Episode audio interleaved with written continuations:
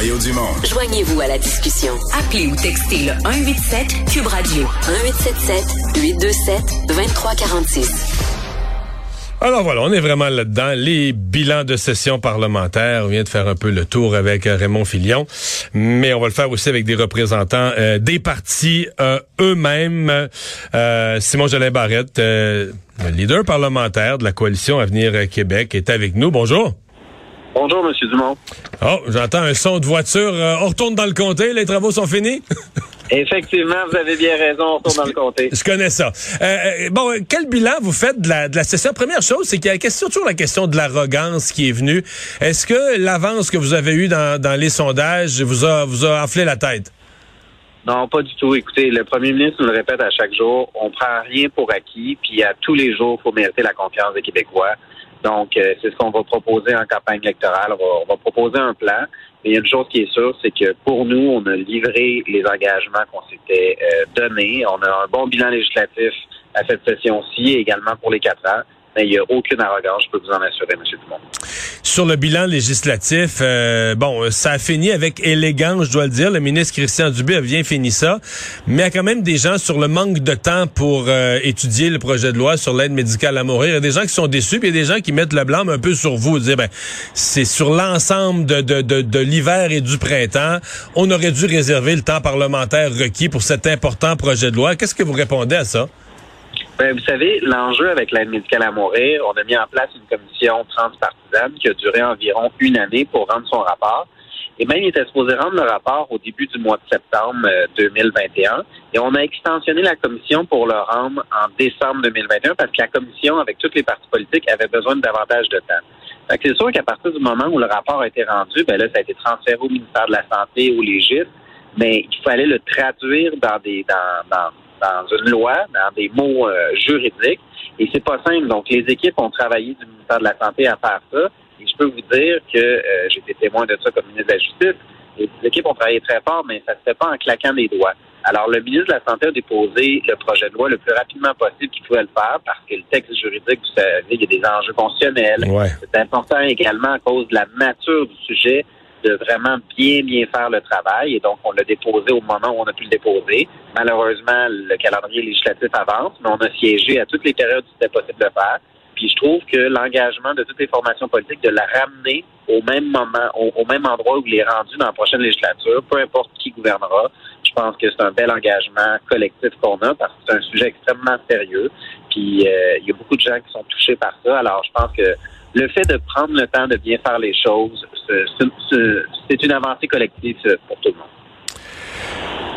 Qu'est-ce qu'on doit retenir de l'action de votre gouvernement dans la dernière euh, session, je pourrais presque dire dans la dernière euh, année? Évidemment, les oppositions ont été très sévères aujourd'hui. Ben, euh, ça, va de soi, mais qu'est-ce que qu'est-ce que pour vous, là, quelles sont les actions importantes, stratégiques que votre gouvernement laisse à son bilan aujourd'hui?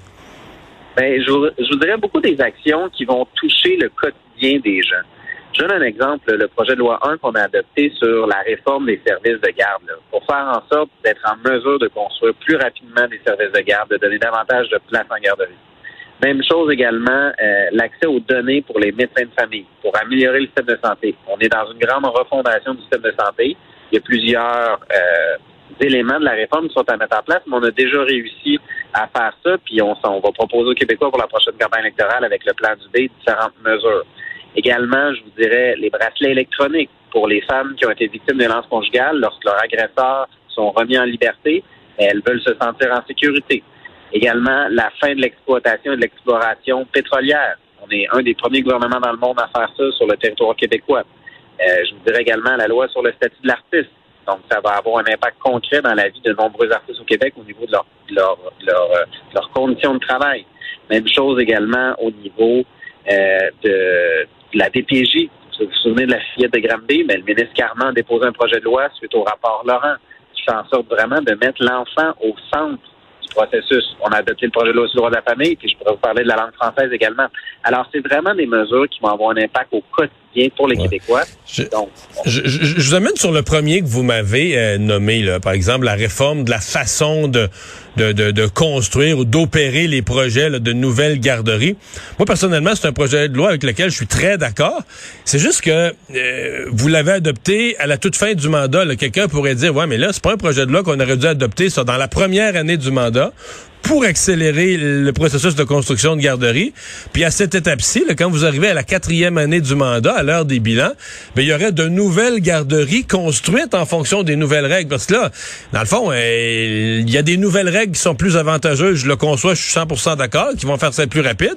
Mais les gens attendent après des places. Il n'y a rien de construit. le mandat est fini, puis on a juste changé les règles. On n'a pas encore, euh, on n'a pas encore construit de, nouveaux bâtiments. Ben, je voudrais deux choses, M. Dumont. Lorsque M. Lacombe est arrivé comme euh, ministre responsable euh, de la famille, il est arrivé avec un inventaire de places en garderie qui avait été annoncé, mais qui n'avait pas été livré. Donc, premier élément. M. Lacombe s'est euh, affairé à livrer les places qui avaient été annoncées, notamment, sous, écoute, on remonte loin, on remonte au gouvernement de Mme Marois du Parti québécois du gouvernement Couillard également. Donc, M. Lacombe a livré ces places-là et par la suite, il a fait le diagnostic dans son ministère pour dire qu'est-ce qui marche pas, comment ça se fait que ça prend autant de temps avant de livrer des places. Et c'est pour ça qu'il a eu le courage de euh, déposer le projet de loi, de le faire adopter. Idéalement, euh, M. Dumont, tout le monde aurait une place en garderie dès maintenant. Mais pour changer les choses, parfois, ça prend un certain temps. Hmm. Puis c'est ce qu'on est en train de faire également. Mais surtout, je vous dirais, on a eu une entente avec le fédéral de 6 milliards pour financer les garderies sans condition. Alors ça, ça démontre que notre modèle, c'est le bon, mais surtout qu'on a été chercher l'argent pour financer adéquatement les places.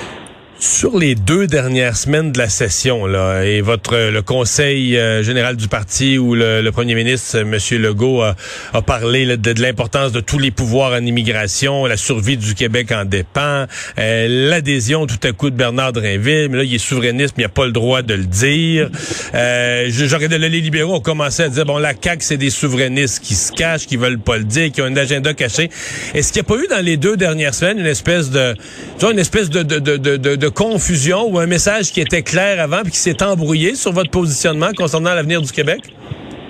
Non, nous, ça a toujours été à l'intérieur du Canada. Donc, euh, avoir davantage de compétences pour le Québec, mais à l'intérieur du Canada, c'est l'article 1 de notre formation politique. Il n'y a personne qui le met en doute, à l'exception du Parti libéral du Québec. Écoutez, vous avez dit euh, indépendantiste, souverainiste, mais les libéraux utilisent le, terme séparatiste, comme si on était dans les années 80. Alors, euh, on trouve que le Parti libéral est un petit peu désespéré. Il essaie de jouer la, cassette qu'ils ont roulé pendant 30 ans. Nous, là, on est une coalition. Il y a des fédéralistes, il y a des souverainistes, il y a des autonomistes. C'est une troisième voie. Puis je pense que depuis quatre ans, on a démontré qu'on était capable de travailler avec tous les Québécois pour faire des gains à l'intérieur de la Fédération canadienne. La démonstration de ça, c'est dans le projet de loi 96. On est venu amender la Constitution canadienne pour inscrire que les Québécois et les Québécoises forment une nation la langue officielle et commune du, euh, du, Québec, c'est le français. Ça, c'est un exemple concret de gain à l'intérieur de la Fédération canadienne qu'un gouvernement nationaliste est capable de faire. Puis je pense que nous, on est décomplexés, M. Dumont.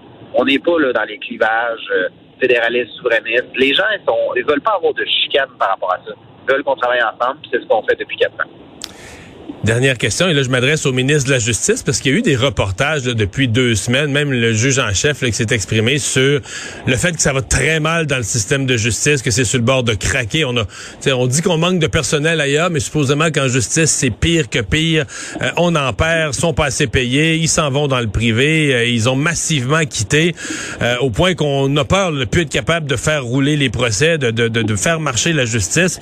Est-ce que ça vous inquiète? Est-ce que vous avez l'impression, comme ministre de Justice de, repartir en élection en laissant le système dans un piteux état? Ben, je vous dirais, oui, ça m'inquiète. Et là, ma collègue au Trésor vient d'annoncer qu'il y a eu une entente de principe avec euh, les employés de la fonction publique pour qui couvre notamment les employés de la justice, mais on continue de travailler également pour les corps d'emploi au niveau des greffiers, au niveau des adjointes à la magistrature, parce que ces emplois-là sont absolument nécessaires au fonctionnement du système de justice. Euh, il y a un problème de rétention.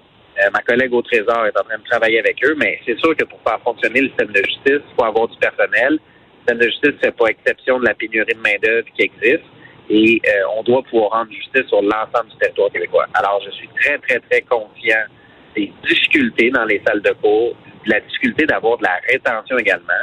Et je suis en collaboration avec la présidente du Conseil du Trésor pour euh, retenir et surtout rendre attractifs ces postes-là qui sont extrêmement importants.